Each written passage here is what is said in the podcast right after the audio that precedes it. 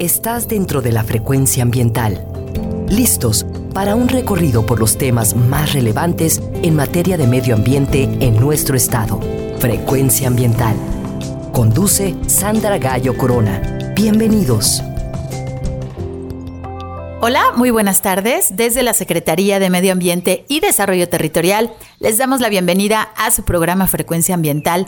Mi nombre es Sandra Gallo y les acompañaré hoy sábado 18 de septiembre hasta las 4 de la tarde. Estamos transmitiendo a través de la frecuencia de Jalisco Radio desde el área metropolitana de Guadalajara en el 96.3 de FM y también en el 630 de AM. Agradecemos a quienes nos acompañan desde todas las regiones de nuestro estado, desde el sur y sureste, la región Valles, la Ciénega, los Altos, desde la costa norte y sur, así como hasta las montañas de la Sierra Madre Occidental y la zona norte. Les mandamos muchos saludos, gracias por escucharnos.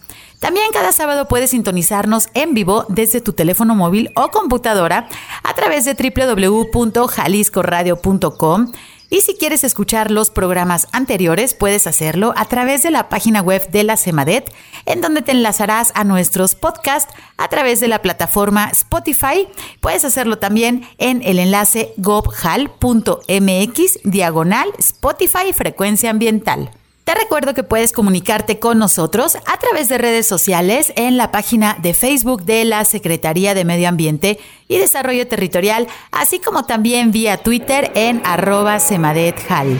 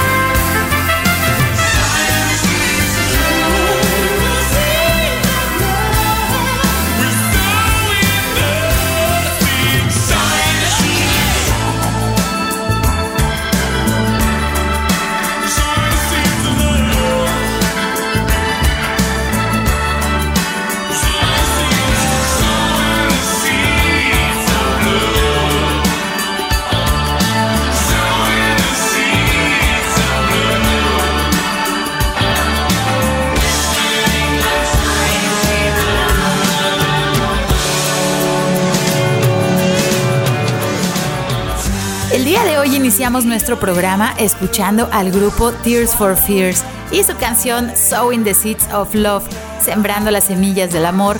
Y es que hoy en Frecuencia Ambiental vamos a dedicar nuestro programa a platicar acerca de unas actividades que se realizaron en los municipios que rodean al lago de Chapala y que tienen que ver con reforestación. Pero no hablaremos de una reforestación común. Nuestras invitadas nos platicarán acerca del método Fukuoka de agricultura. Pero primero los invito a conocer la información ambiental que se ha generado en los últimos días informamos que si necesita realizar algún trámite en la Secretaría de Medio Ambiente y Desarrollo Territorial, el horario de la ventanilla es de 9 de la mañana a las 6 de la tarde y debido a la pandemia de coronavirus debes realizar tu cita para acudir a realizar cualquier trámite. Puedes comunicarte al teléfono 33 30 30 82 50 para solicitarla. Y si necesitas realizar algún trámite en la Procuraduría Estatal de Protección al Ambiente, la PROEPA, puedes realizar tu cita al 33 11 99 7550. Y si necesitas realizar una denuncia ambiental, puedes utilizar el correo denuncias.cemadet@jalisco.gov.mx. También ponemos a tu disposición un número de WhatsApp para estar en contacto contigo. Puedes consultar tus dudas acerca de nuestros trámites. El número al que puedes comunicarte es el 331-299-1000. El gobierno de Jalisco, a través de la Secretaría de Medio Ambiente y Desarrollo Territorial, así como de la Agencia Metropolitana de Bosques Urbanos, en colaboración con la Unión Europea a través de su delegación en México, invitamos a la exposición fotográfica La biodiversidad ante el cambio climático, huellas en la Unión Europea y México. Puedes visitar las fotografías que se encuentran instaladas en la explanada de las Torres Rojas del Parque Metropolitano de Guadalajara, ubicado sobre Avenida Beethoven en la colonia La Estancia. La entrada a la exposición es libre, solo te pedimos utilizar tu cubrebocas y mantener la sana distancia. El pasado 16 de septiembre se celebró el Día Internacional de la Preservación de la Capa de Ozono. El ozono es un elemento químico compuesto por tres átomos de oxígeno que forma parte de nuestra atmósfera y nos rodea a manera de una gran capa. El ozono es el responsable de filtrar los rayos ultravioletas que se originan en el Sol y que como humanos no debemos exponernos a ellos ya que afectan nuestras células. En el año 1985 se otorgó el Premio Nobel de Química a tres renombrados científicos, entre los cuales se encontraba el doctor Mario Molina, quienes descubrieron que la capa de ozono presentaba un hueco provocado por los clorofluorocarbonos que se encuentran en los refrigerantes, los aerosoles y los aires acondicionados. Debido a esto, en 1987 se decretó el Protocolo de Montreal para la protección de la capa de ozono.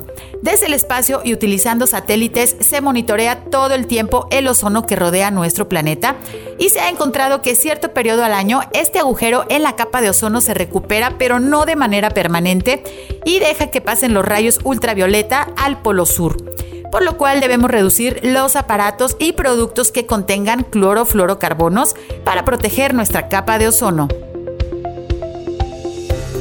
La CEMADET, en conjunto con el gobierno de Tlaquepaque, realizaron la primera reunión con el sector de artesanos que trabajan la cerámica, las artesanías y el ladrillo.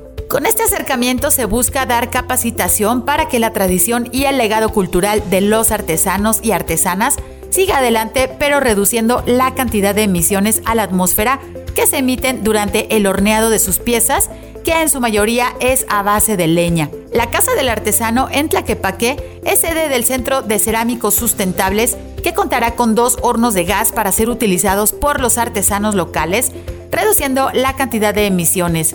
En el Centro de Cerámicos Sustentables, además, se brindará apoyo a los grupos de mujeres para que tengan una mejor opción de desarrollo económico y crecimiento personal.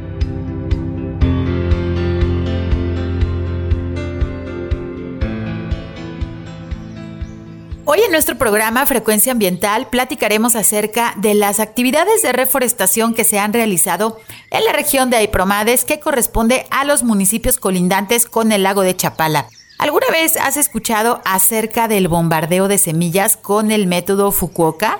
Antes de entrar en detalles, déjame platicarte que la reforestación o siembra de árboles debe ser realizada a través del conjunto de actividades que incluye la planeación, la operación, el control y la supervisión de todos los procesos involucrados en la plantación de los árboles. Existen diferentes tipos de reforestación. La reforestación de tipo urbana, la cual se realiza dentro de las ciudades con diferentes objetivos, por ejemplo, para dar belleza estética al paisaje, se realiza investigación, se colocan árboles para moderar el ruido y también para reducir la temperatura a través de la sombra que ellos generan. Por otro lado está la reforestación rural, que se establece en superficies forestales o potencialmente forestales donde originalmente existían bosques y selvas. La reforestación rural se clasifica como de conservación, de restauración, puede ser de tipo agroforestal y también productiva. Para hacer un uso exitoso de las especies nativas de cada región en los programas de reforestación, es indispensable tener el conocimiento sobre biología, la ecología, la propagación y el manejo de las especies que están disponibles. También es muy importante tomar en consideración la utilidad de las especies para la población local, ya que si las especies tienen una utilidad para los habitantes de una región, se tendrá una mejor conservación de las zonas restauradas. Aunque realmente todos los árboles tienen una utilidad para los humanos, ya que producen el oxígeno que respiramos. Sin embargo, al ser invisible y la respiración un proceso corporal automático, muchas veces no nos damos cuenta. La forestación y la reforestación son dos cosas semejantes pero no iguales. La forestación es convertir un área que no ha tenido presencia de árboles por un periodo de al menos 50 años mientras que la reforestación es la siembra de árboles en un lugar donde antes sí existía arbolado. Entre las causas más comunes de deforestación tenemos la tala inmoderada para extraer la madera, la generación de mayores extensiones de tierra para la agricultura y la ganadería, los incendios forestales, la construcción de más espacios urbanos y rurales, así como también perdemos árboles debido a plagas y enfermedades.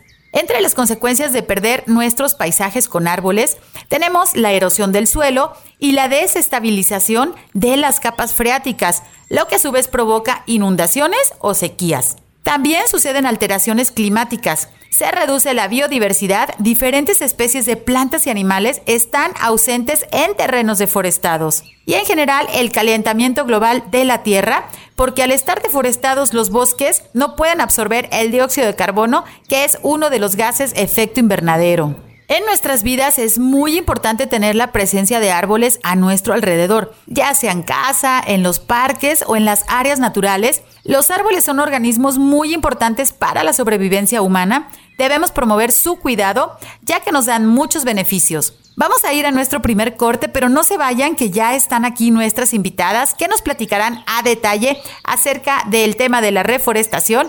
Regresamos en unos minutos. Frecuencia ambiental vuelve en unos momentos. Quédate con nosotros.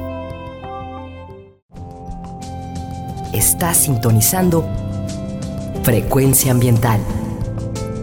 Continuamos.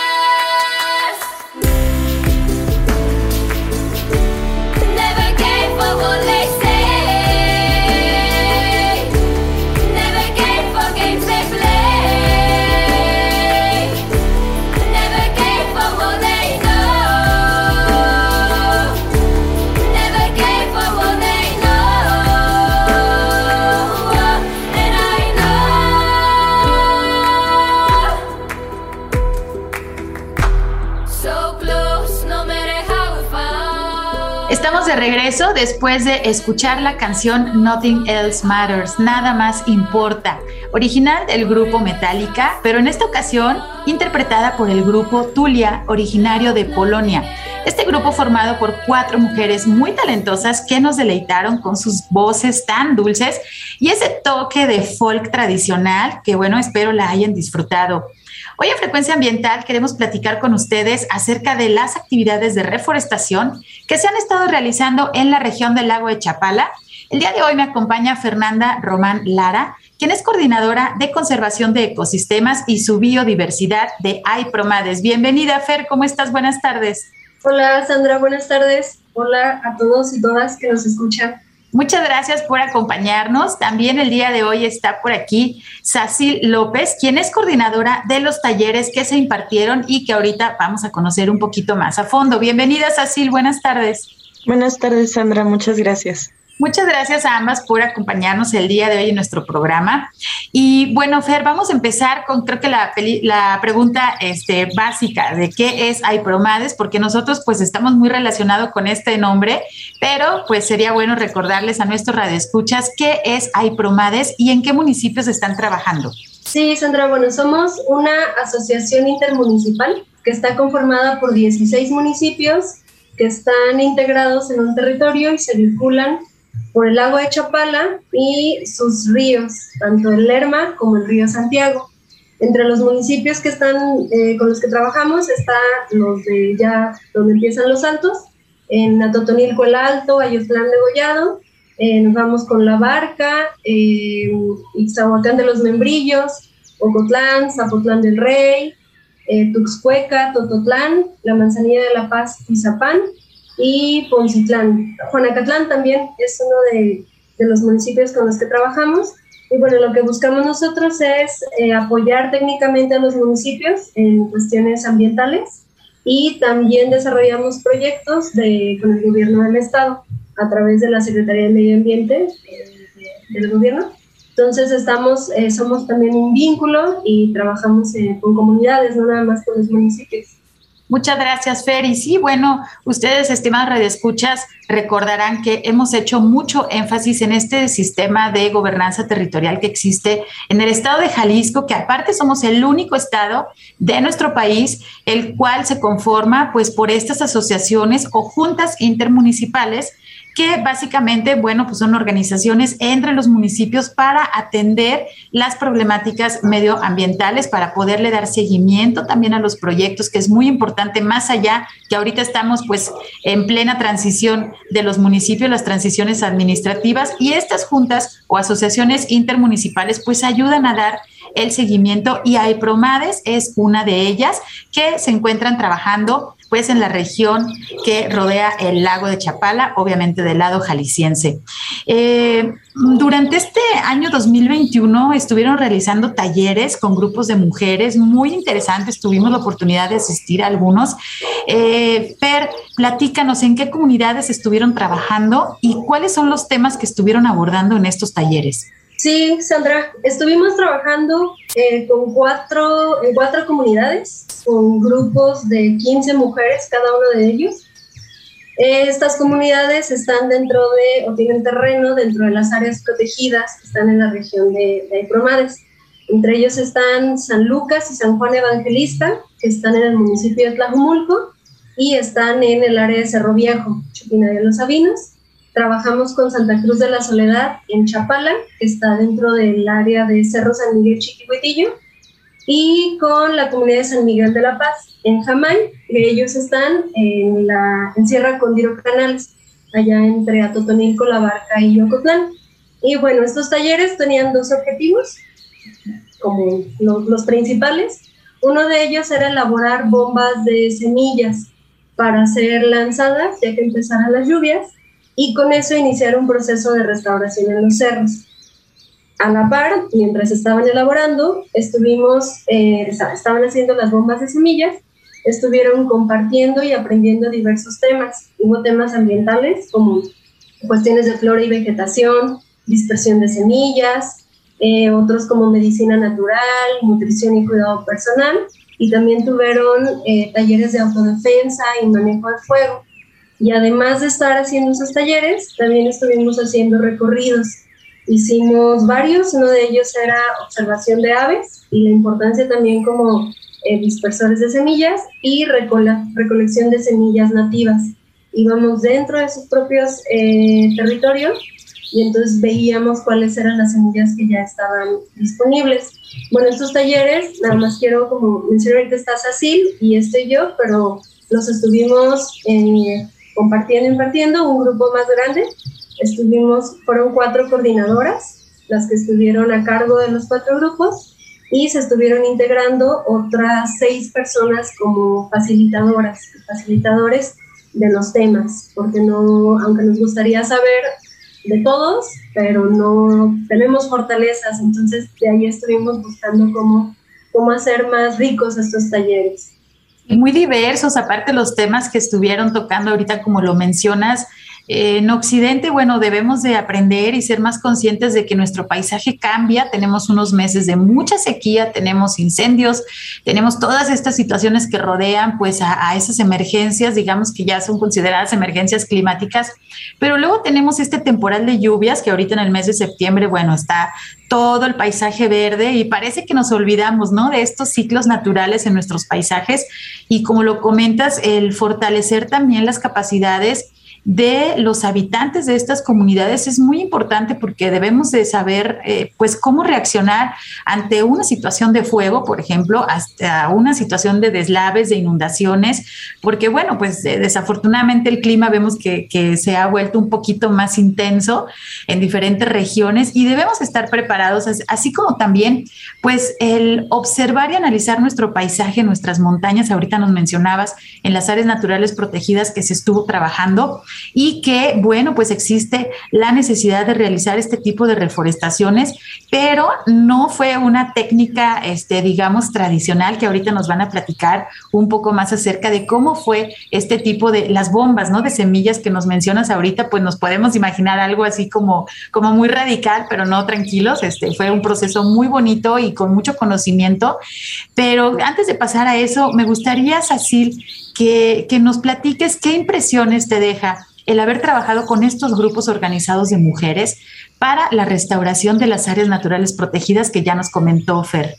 Sí, esta es una de las partes que me gustó mucho del proyecto, cómo se conformaron los grupos, que fueran grupos de mujeres en cada una de las comunidades.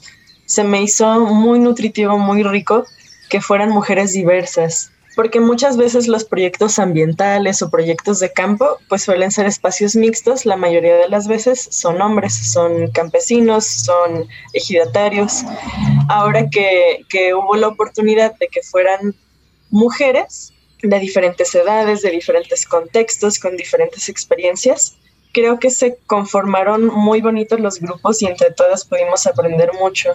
Se pudieron tratar muchas problemáticas, socioambientales y personales en cada comunidad con, con cada una de las mujeres. Y creo que fue también muy rico en que estos grupos se fueran organizando conforme fue avanzando el proyecto, porque no todas las localidades, no todas las comunidades ya tenían procesos organizativos desde antes.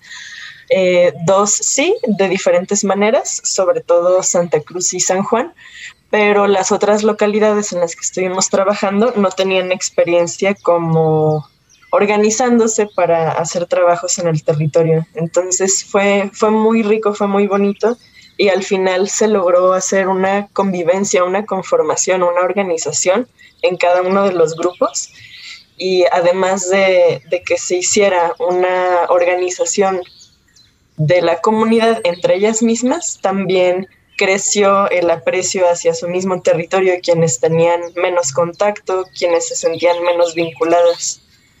También algo que me gustó mucho de este proyecto de Promades es que al ser grupos de solo mujeres, además de todos los temas de educación ambiental, pues pudimos estar hablando de, de todas las problemáticas también con perspectiva de género entonces la perspectiva de género también fue, fue algo muy importante en este proyecto que estuvo atravesando siempre todos los talleres.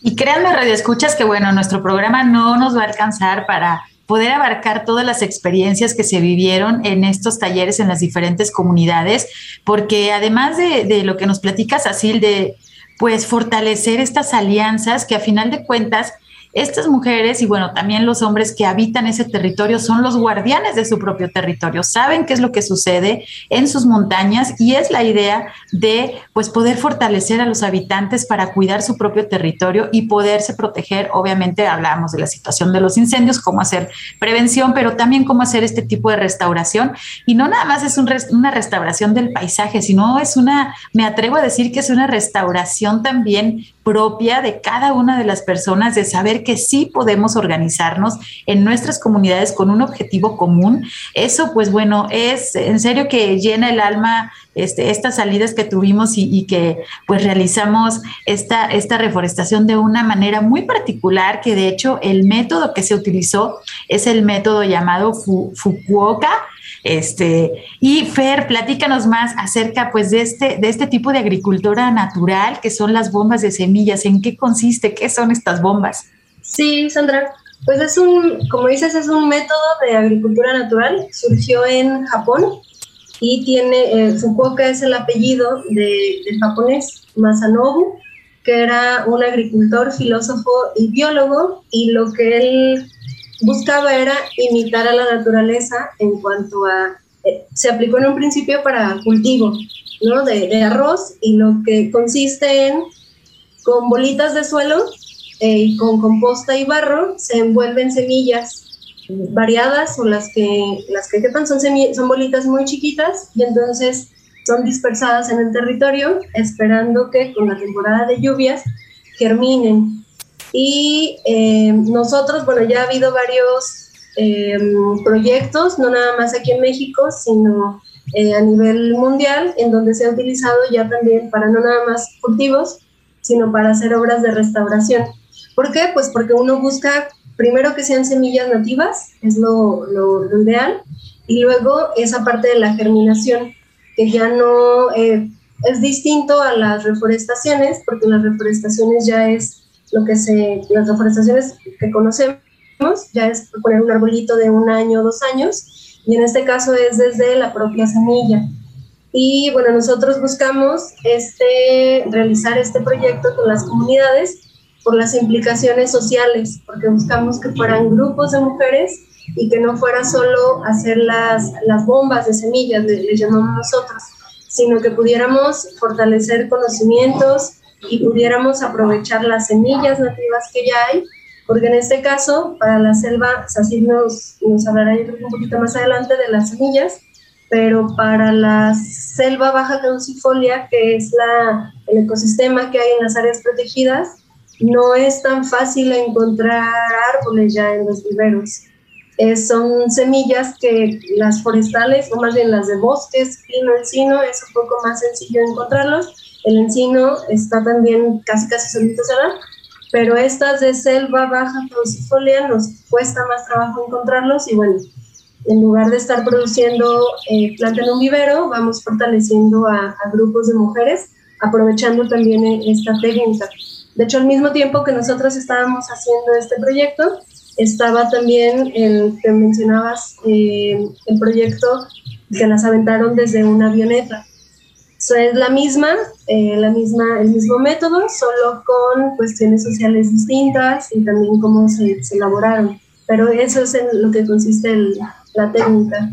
Sí, seguramente ustedes escucharon por ahí en los medios de este bombardeo de semillas que se realizó en el área natural protegida de Cerro Viejo, Chupinaya Los Sabinos, por ahí en, en una de las regiones, y que fueron lanzadas estas eh, bolitas de, semillas, pues utilizando una avioneta, en lo cual, pues bueno, la distribución es a manera masiva y pues bueno, esperamos ver resultados en los siguientes años para ver las tasas de germinación y aparte poder hacer también una comparación porque eh, el proyecto que ustedes realizaron aquí en la zona de Promades pues fue a pie, ¿no? Este, de manera, eh, a lo mejor, pues sí, no, no es una manera masiva, pero el método de dispersión, pues es un poco diferente, que ahorita lo, también lo, vamos a platicar. Y bueno, pues el objetivo, como lo mencionamos, es eh, poder generar más, eh, pues, pues más superficie arbolada pero muy importante lo que nos menciona Fer con las especies que sean nativas. Eso hacemos mucho énfasis nosotros desde hace tiempo en nuestro programa, de que sí, por supuesto, cuando están los incendios forestales, en cuanto cae la primera lluvia, todos queremos lanzarnos este, en, en grupos enormes a hacer la reforestación, pero tenemos que entender que se debe hacer una selección muy cuidadosa de las especies y también el número de, árboles que se planean, pues obviamente reintegrar a los ecosistemas. Por eso, pues estas eh, acciones pueden parecer muy fáciles, pero créanme que hay todo un análisis detrás hay todo un, eh, pues no nada más de la parte social, sino de la parte ecológica que tiene que analizarse para que este proyecto sea exitoso en ambos aspectos, tanto ecológico como socialmente, y bueno, pues que, el bosque pueda...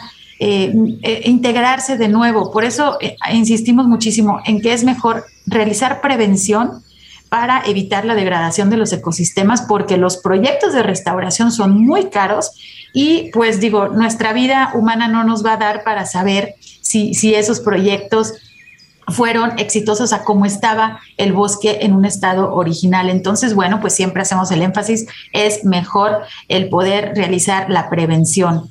Pues sí, estas esferas de semillas que nos están comentando Fer y Sacil, pues son unas bolitas que parecería pues de lodo, ¿no? Seco, que miden alrededor de 2, 3 centímetros de diámetro y que pues la idea es el recrear eh, pues la, la, dispersión, pero aparte no nada más ir a depositar las semillas, sino justamente se rodean de, este, de esta combinación de suelo que nos platica este Fer, pero fortalecidas con un poco de composta, ¿no? Este, dándoles un poco de nutrientes, un poco de oportunidad para que en lo que llegan las lluvias y estas semillas pueden comenzar a germinar, pues tengan los nutrientes suficientes ya que no vamos a estar pues ahí este, tan de cerca, ¿no? Dándole el cuidado a estas, a estas semillas, pero la idea pues es recrear esta dispersión y poder generar pues estos bosques en donde alguna vez hubo, pero pues por las actividades humanas y por el aprovechamiento maderero en muchas de estas regiones, pues ahora tenemos el suelo desnudo, tenemos pues algo por ahí de vegetación secundaria, pero como dice Fer, no tenemos la presencia de tantos árboles y el esfuerzo que están realizando en estas diferentes comunidades de los municipios de la región de Aipromades que están circundando el lago de Chapala pues es muy importante.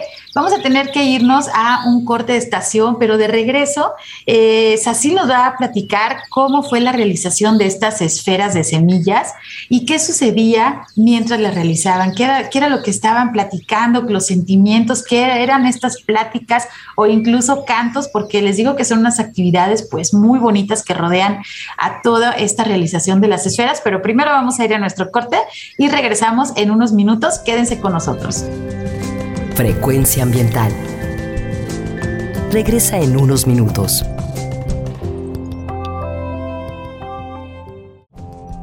Estamos en la misma frecuencia. Frecuencia ambiental. Seguimos. Nos enterraron, pero se olvidaron que somos semillas. Soy semilla. I'm a seed soy semilla. I'm a seed. Soy semilla. I'm a seed. Soy semilla. Carne adulterada, plastificada, fruta tintada, con sabor a nada bien hinchada. La bruma de la noche es gas por la mañana. La primavera se confunde, el invierno engaña el calor de enero no abriga nada al alma, olores envasados, flores al psiquiatra. El gato no maulla, el bosque se calla, el perro clonado que no ladra. La luna duerme inquieta, la tierra violada. Exilio al campesino, la huella vacía que todo lo mata. La cola entre las piernas, la planta tumbada, la abeja suicida con miel en las alas. Fábricas de hielo paisajes al destierro. Cuando la muerte venga a visitarme, no habrá tierra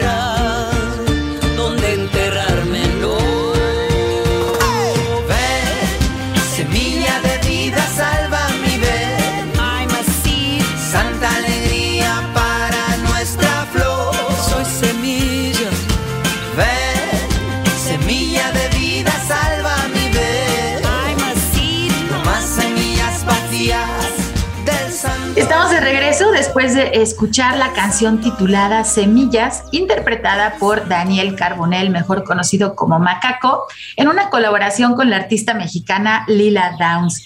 Definitivamente una canción con contenido para reflexionar y para motivarnos a realizar acciones que mejoren nuestro medio ambiente. Estamos en el mes de septiembre y aún es tiempo para sembrar. Las lluvias aún están presentes en nuestro bello estado de Jalisco. Hoy en Frecuencia Ambiental estamos platicando acerca de las actividades de reforestación que se han estado realizando en la región del lago de Chapala.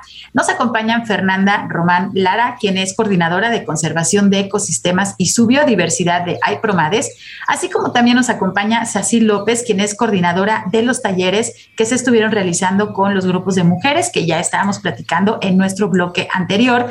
Y bueno, Sacil, platícanos, por favor, cómo fue la realización de las esferas que estábamos hablando, que fue a través del método Fukuoka de agricultura natural, pero cómo fue esta realización de las esferas, qué sucedía en estos grupos de mujeres mientras estaban realizando las esferas, pero también qué especies se seleccionaron para reforestar y bueno, cómo fue la colecta de estas semillas. Adelante, Sacil. Bueno, primero, en el método Fukuoka, que es de agricultura natural, siempre se tiene que adaptar al contexto. Entonces, lo primero que teníamos que hacer era conocer nuestra tierra, nuestro suelo con el que íbamos a trabajar. Ah, para hacer las bolitas necesitamos buscar tierra que fuera arcillosa, que fuera barrosa para que pegara. Y en cada una de las comunidades, las mismas mujeres se organizaron para decir, ah, yo sé dónde hay de este tipo de tierra, yo la puedo traer. Luego, en otra de las temáticas que se estuvieron viendo en los talleres fue la realización de bioinsumos. Estuvimos aprendiendo a hacer fertilizantes, repelentes, insecticidas, composta, todo en, en agroecología. Entonces, con la composta que se estuvo haciendo desde el inicio de los talleres con las mujeres, que ellas también se repartían cómo iban a estarla nutriendo con los residuos orgánicos de, de sus cocinas, con otras plantas de la región, cómo lo iban a estar volteando, tuvimos el segundo ingrediente. Ya teniendo el, la arcilla, la tierra arcillosa, el barro y la composta, estuvimos haciendo pruebas como tipo las pruebas de bioconstrucción para ver qué consistencia nos gustaba, que quedara bien la masa, que se pudieran hacer las bolitas sin que se cuartearan, que se quebraran, pero tampoco que quedaran demasiado duras, porque si quedan muy grandes o muy duras estas bolitas, se retiene demasiada humedad, demasiada agua en la arcilla y pueden terminarse hongueando, pueden pudrirse las semillas. Entonces estuvimos haciendo pruebas y más o menos con la tierra de estas cuatro localidades vimos que con la composta que nosotras hicimos, porque también varía de composta a composta, nos quedaba muy bien la mezcla, mitad y mitad, mitad tierra arcillosa, mitad composta. Y ya con los recorridos, como dijo Fernanda, en los que estuvimos caminando en los cerros de las mismas comunidades para recolectar semilla, aprovechamos que el proyecto inició en época de secas, que es cuando muchos de los frutos de los árboles estaban maduros pudimos recolectar las semillas que todavía estaban disponibles y, con las mismas semillas nativas ya empezamos a hacer las bolitas, las bombas de semilla. Nosotras vimos que hay muchos métodos de, las nendodango, de las bolitas de arcilla de Fukuoka, ah, con diferentes tamaños, entonces estuvimos probando cuáles funcionaban mejor, cuáles germinaban más y vimos que hacerlas más o menos medianitas, chiquitas, como de 2, 3 centímetros, o las que eran de semillas más pequeñas, de especies más pequeñas, las hacíamos como caniquitas. Así estaba funcionando bien, para que sí pudieran germinar sin que se echaran a perder las semillas. Estuvimos haciendo miles y miles de, de bombas de semillas por comunidad de las que tuvimos más abundancia, por ejemplo, fue del, del guaje, también de, la sicua, del, de la guásima, que son especies nativas de la región. Y al final hicimos muchas bombas de semillas un poco diferentes en cada una de las comunidades porque fueron diferentes compostas, diferentes manos las que amasaron, diferente tierra, unas eran tierras más grises, otras eran tierras más cafés, más oscuritas y también la, la variedad y la abundancia, las proporciones de semillas, pues variaban depende de lo que recolectábamos en cada comunidad. Al final, principalmente las especies que recolectamos fueron guaje, que es la leucaena leucocéfala, la guásima, que es la, la guasuma ulmifolia, la cicua, que es Heliocarpus terebintinaceus, el guamuchil, que es Pitecelobium dulce, el osote, que es la hipomea intrapilosa, algunos copales como la bursera bipinata o papelillos como bursera fagaroides y bursera multijuga, el palo zorrillo, que es la telea trifoliata. Este fue especial porque en algunas comunidades, como en Cerro Viejo, San Lucas y San Juan, nos dijeron que ya casi no hay de esta, entonces cuando encontramos un árbol atascado, así atascadísimo de semillas, pues todas nos pusimos a juntar bolsas y bolsas y bolsas de semillas de palo zorrillo para poder propagarlo después. También hicimos algunas pruebas con huizache, que es la Baquelia farnesiana, con mezquite, prosopis levigata y tepame, que es Baquelia penátula. De estas hicimos menos porque se nos había pasado un poquito la temporada de semillas, había menos frutos. Y algunos guayabos silvestres, Sidium guajaba y Tepehuageliciloma capulsense, que también eh, dependiendo de las especies que teníamos, era donde las dispersamos. Algunas especies como el guamuchil y las guayabas silvestres las dispersamos más cerca de las comunidades, cerca de los terrenos de cultivo, de los caminos, y las otras que son más abundantes y más dominantes en la selva baja caducifolia de esta región, ya las dispersamos en el cerro donde queremos que se restaure de manera natural. Pues todo este conocimiento, como les comento, es mucho trabajo, mucho análisis de los ecosistemas para poder hacer esta restauración que es importantísima. Y pues fíjense, todas estas especies que son nativas, no sé si ustedes ubican algunas, bueno, pues en la región del el lago de Chapala existen estas especies nativas, las cuales se está buscando hacer esta restauración a través de estos talleres y pues eh, una vez que se realizaron los talleres, digamos, bueno, seguramente todo el proceso fue súper divertido y súper interesante y con muchísimo aprendizaje y sentimiento, ¿por qué no decirlo? Porque estás poniendo tu energía en realizar estas pequeñas bolitas y enviándole toda la buena vibra para que germine y llegue a ser pues un árbol fuerte, ¿no? Eso, eso es súper importante. Y bueno, después de hacer los talleres, pues viene la experiencia de salir a campo y realizar la dispersión. Fer, platícanos cómo fue esta de salir con los grupos de mujeres a realizar justo la dispersión como nos la platicas así, de manera este, diferenciada, ¿no? Las especies, pero esa experiencia de estar ya, digamos, concretando el trabajo que estuvieron realizando, lanzándolas, ¿no? Ya este, estas semillas con toda la energía para que puedan germinar. Platícanos, ¿cómo fue esta experiencia? Sí, pues fueron, como mencionaba, fueron varias salidas entonces yo sí noté un cambio de las primeras salidas que fueron para hacer recolección de semilla con la última. Era desde una eh, apropiación, se apropiaron de su territorio. Algunas recordaron que hacía tiempo que no subían al cerro, porque algo también importante es que son mujeres, pero también de diferentes edades. Había quienes ya estaban por los 70 años y había quienes estaban en los 19, 20 años.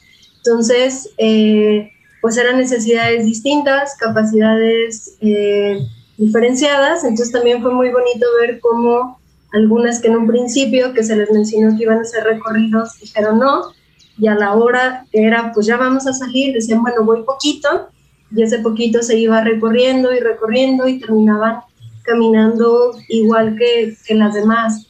Entonces sí fue muy bonito, también me a mí me gustó, tengo muy buenos recuerdos de los recorridos de observación de aves, porque aunque ellas las, con, primero ellas, muchas las reconocen porque están en la comunidad, porque van al cerro y las siguen escuchando, pero les dimos también, les enseñaron a, a, usar los binoculares, entonces también era muy bonito cómo empezaban a reconocer colores, a verlas con colores, ya solo, solo el sonido, y a saber cómo ellas las mencionan en otras comunidades, cómo les nombran, y el nombre común o científico. También era el cómo se iban, cómo recordaban algunas eh, que usaban tal planta o tal flor para algunas festividades o para hacer algunos, eh, algunos alimentos, comidas, y que las más jóvenes no conocían o, o, ya no se hacía porque ya no había esa, esa planta. Entonces es eh, bastante interesante en esos primeros recorridos y ya a la hora de los bombardeos, pues como eh, yo les mencionaba en los talleres que, que habría que, que pensar que estos últimos bombardeos que se hicieron en dos sesiones era el cierre del proyecto. Habría que verlo como una terminación, entonces es ya una, un despedirnos de lo que hemos estado trabajando durante tres meses, pero que había también que reconocer que era el principio de la vida de las semillas. Entonces era tal cual, se cierra un ciclo, pero inicia otro. Entonces muchas de ellas nos tocó ver que a la hora de, de lanzarlas, algunas se ponían a hacer oración para desearle buena vida desde un buen temporal, desde que no llegara algún animalito se las comiera, eh, plagas, que alcanzaran a llegar adultas y luego empezar a imaginarse el ir con la familia, con las nietas, los nietos y decir, yo aquí vine y este arbolito estuve trabajando y, lo planté. Ir a, en algunas zonas era desde que estas semillas vayan, eh, unan a la familia, que los conflictos por eh, tierras o por otras cosas eh, se rompió. O sea, era como vamos, tal cual, se apropiaron del territorio que tenían olvidado por alguna otra razón y lo disfrutaron mucho, aprendieron, reconocieron y pues sí tienen al final expectativas de verlos como árboles, como bosques frondosos y hasta alguien decía, bueno, por ejemplo, las guayabas que se sembraron, bueno, quiero venir después por guayabas y debajo de, del guayabo tener o alguna convivencia o, algo más, Entonces sí, sí fue muy bonito ver eso, esos cambios desde el principio, quien dijo no quiero ir o me da miedo, hasta vamos y no, no le saco. Y hablamos desde las de 19 años hasta las de 75 años que estuvieron con nosotros. Qué bonita experiencia y sobre todo justo que eso, se cierra un ciclo, inicia otro y esperemos ver la germinación de muchas de las semillas que por ahí, pues bueno, se, dispersaron. Hay, hay mucho conocimiento y también el recordar por ahí conocimientos ancestrales que se han olvidado y que vayan pasando de generación en generación es algo súper, súper valioso. Sacil, pues bueno, estamos llegando casi a la parte final. Les dije que no nos iba a alcanzar el tiempo, pero Sacil, ¿nos puedes decir qué recomendaciones podrías darles a las mujeres que nos estén escuchando acerca de colaborar para mejorar sus comunidades? Sí, pues primero algo que me llegó mucho fue ver cómo volvieron a, vincularse con la naturaleza, con el territorio, con el cerro. Entonces creo que para empezar, siempre es bonito volver a salir a caminar, salir a pasear al cerro, hacer caminatas con tus amigas, tu familia, tus hijas, enseñarles cómo ha ido cambiando también a través del tiempo, volver a reconocer las estaciones, cuando hay de unas flores, cuando hay de unos insectos, eh, volver a preguntarle a las personas de, tu comunidad si conocen si unas se comen, si unas son medicinales, para qué sirven.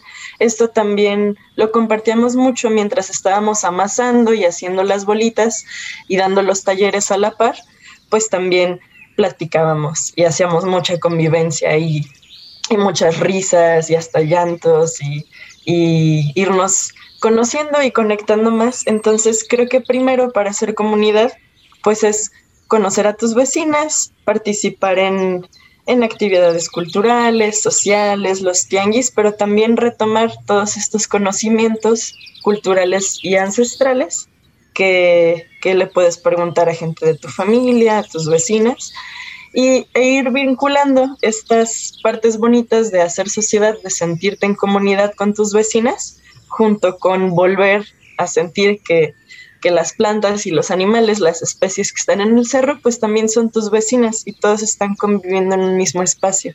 Pues muchas gracias. Siempre caminar y realizar este tipo de acciones en la montaña definitivamente, y no me dejarán mentir, pues te llena el alma y sobre todo si hay una expectativa de mejorar tu comunidad. Fer, estamos cerrando el programa. Eh, ¿En dónde podemos encontrar más información y ponernos en contacto con AIPROMADES? Sí, de momento está la página de internet, está en proceso de, construcción o de remodelación, pero ahí está. Si no está también Facebook, AIPROMADES Lago de Chapala y Twitter está ahí, arroba y promades. Y bueno, también está el correo por si gustan escribirnos, es aipromades arroba gmail.com. Pues muchísimas gracias a ambas. Estamos llegando a la parte final de nuestro programa. Por favor, sigan usando su cubrebocas bien puesto. Ayuden a reducir las consecuencias de esta pandemia que aún no ha terminado. Quiero agradecer a nuestras invitadas, Fernanda Román Lara y Sacil López. Muchísimas gracias por acompañarnos y platicarnos de esta experiencia. Felicidades por el trabajo que han estado realizando y esperemos el año que entra se sumen más comunidades. Muchísimas gracias por acompañarnos el día de hoy.